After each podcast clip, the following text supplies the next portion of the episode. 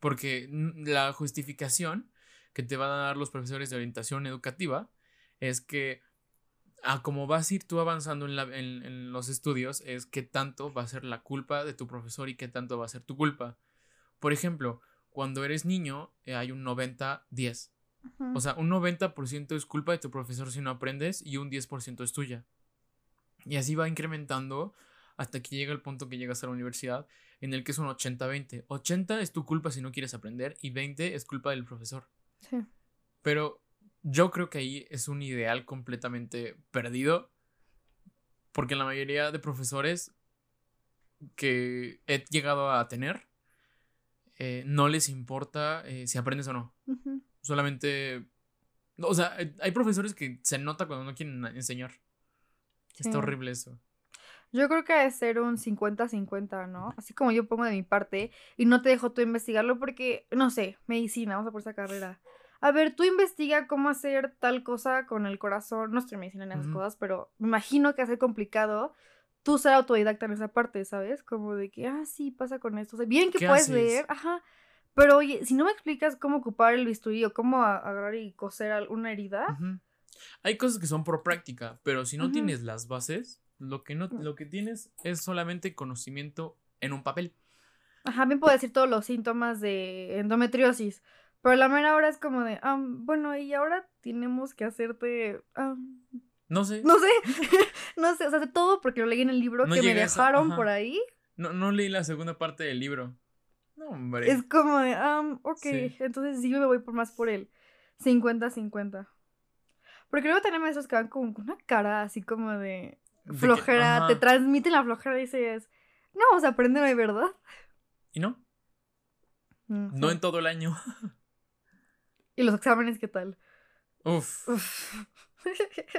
Buenísimos todos los exámenes que nos daban. Sí, no, imagínate. ¿Pero qué había dicho él que no estaba preparado o algo así? Eh, aún, no me, aún no se siente preparado.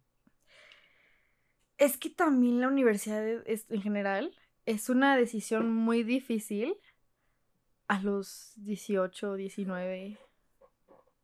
Yo no sé cómo una persona. Bueno, ¿a qué edad entras a la universidad? ¿A qué edad entraste tú? Como el promedio de 18, 19. Lo que la mayoría, ¿no? Hay gente que hasta 20. No entiendo cómo una persona con 18 años puede decidir a qué se va a dedicar el resto de su vida. ¿De verdad a los 18 años tienes la suficiente madurez para ello? ¿Qué tal que te equivocas? ¿Qué porcentaje de la población se ha de equivocar de carrera? Y al final termina odiándolo y, o creyendo que es un imbécil, mientras realmente no lo es. Solamente eras un imbécil para la materia que escogiste.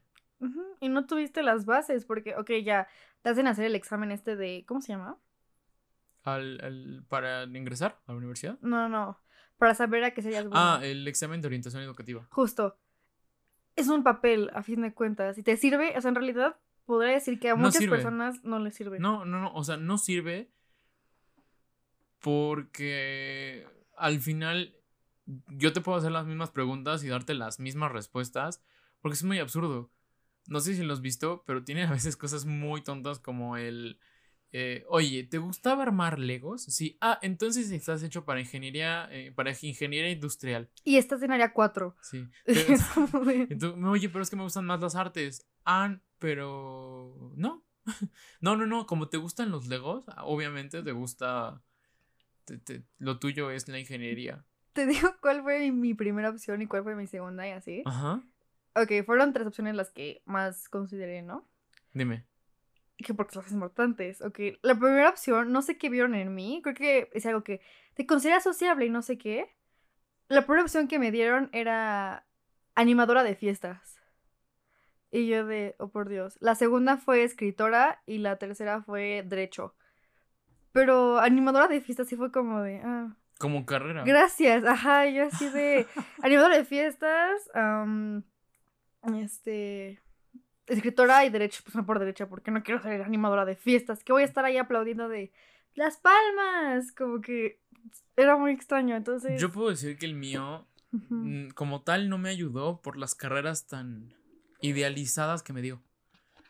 La primera carrera, eh, y sí, latino. Justamente yo tenía muy claro que quería estudiar eso, es eh, dirección teatral. Mm, eh, lo primero que me salió fue eso, Lo segundo que me salió fue escritura creativa. No, escritor. Escritor. Creo que era escritura Chocolate creativa. fue mi segunda. Y después me salió arte, Ajá. arte en general. Y mentí a mis papás porque nos daban cinco opciones. Y yo dije que la cuarta o la quinta era derecho, pero jamás me salió derecho. Hala. La cuarta fue filosofía y la quinta fue arqueología. Yo, yo no nací para, para derecho y aquí estoy. Se nota que no nací para esta carrera, la verdad. Ay, sí eres bueno. Filo es lo mío. Sí. Sí. Pronto. Algún día. Pero no, ya, ya. Ya, ya ¿Ya? voy a entrar. Pronto. pues ahí está. ¿Y qué te iba a decir? Entonces, está muy feo que a los 18 cuando, ay, estás bien perdido. O sea, que en realidad, ¿a qué edad uno madura? O sea, gente que nunca le llega ahí ya. Pero, ¿cuál es el promedio de gente que madura? Porque Se supone que a los 18. Pero si te soy sincero, es una es mucho después. Pero hay que ponerle un límite porque no vaya a ser que las personas quieren decidir qué hacer el resto de su vida a los 40. Ah, no. O y sea, es- entonces a los 40 ya te quedan 10, 15 años de actividad productiva. Entonces ya arruinaste todo. Ujú. Así que no lo veo tan mal que hagan el examen a esa edad. Porque conozco personas de 40 años que no saben qué hacer con su vida. ¿Tú qué harías para que. Pon tú a los 20, ¿ok? No a los 18, no a los 19, a los 20. Que dijeran, a ver, elijan carrera, pero ¿cómo harías para que cada quien pudiera probar? O sea, sé que está lo de puedes ir a clase oyente y quién sabe qué, pero ¿cómo harías para agarrar y decir. "Ah, con esto estoy seguro que la gente toma mejores decisiones? ¿Viste Soul? haría lo mismo de Soul. eh, para con la parte. ve- ¿Ves que había un salón en el que había diferentes profesiones y diferentes cosas de la vida diaria? Ajá. Eh, les mandaría a todos un tutor que les enseñe de algún tema en específico, que sean unos chingones en su tema. Y todavía los pondría a un cuarto especial en el que tengan todo para que puedan interactuar y decir qué se quieren dedicar al resto de su vida.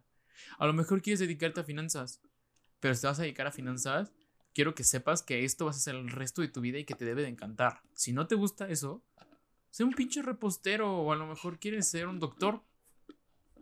Entonces, mi solución es hacer un cuarto como el de Soul. No, no, ni idea. Demasiado. ¿Y sabes qué? También plantearlo real. O sea, no crear expectativas, porque luego la gente se crea unas fantasías. Ah, no, sí, la de- mayoría va a querer que estoy pensando en hacer un edificio que se van a enseñar y en- encendiar para que tú lo quemes, pues no. Ah, no, me refiero a. Pero. por ejemplo. Ah, o expectativas de la carrera. Sí.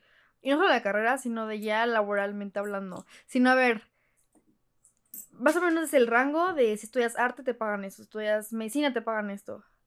Tú quieres afrontarlo y estar y decir, sí, voy a triunfar porque tengo suerte. Porque si agarras a todo el mundo, le pintas que lo que estudie es. Va a ser un chingón. Ajá. Creamos, creamos generaciones frustradas. Justo. Y lo que no queremos es una generación frustrada de gente que se la pasa lamentándose. Tenemos que plantearlo real. Y yo sé que la gente puede, claro que pueden y pueden hacerlo. Pero que sepan cómo está el campo en México. ¿sabes? O si quieren ir a Nueva York, ¿cuáles son las posibilidades en Nueva York? O lo que tú quieras. Entonces, prácticamente lo que necesitamos en México es una orientación, un examen de orientación educativa basado en nuestro país. Porque, bueno, vaya, suena precioso que yo pueda ser escritor, filósofo y artista. Pero, ¿Cuántos? ¿cómo lo puedo hacer aquí en México? O sea, mi familia no es rica. Mi familia no está ni cerca de ser. Creo que, o sea, somos clase media exacta. Aparte, o sea, si te estás basando en Ajá. el, no sé, el famoso, que siempre, que nació siendo famoso, es como de, hmm, ¿Por qué él y Pues, yo no? No. Justo, pues, es como de, es que lo tuvo más fácil, la verdad. Suena feo decirlo, pero lo tuvo más fácil. Ajá. Y si estás atendiendo a lo que vas a estudiar, hazlo y hazlo con huevos, hazlo perfecto, date. Pero tienes que saber cuál es la realidad. De tu zona. Sí. Porque si no te vas a sacar todo frustrado y pues no, ¿sabes? O te vas a poner triste de que porque tú estudiaste historia del arte y estás, y estás trabajando en, no sé, otra cosa totalmente diferente. A lo que no. Entonces, lo plantearía real, pero sí estaría también igual algo como Soul. Me gusta mucho esta idea. Sí. Está muy padre. Gracias, qué bueno que te gustó. mucho, ¿eh? ¿Quieres contarme alguna otra? Sí. Otra em, confesión. A ver, ¿estás listo? Y aquí de nuevo volvemos con el relleno del día de hoy. Ya, una. ok.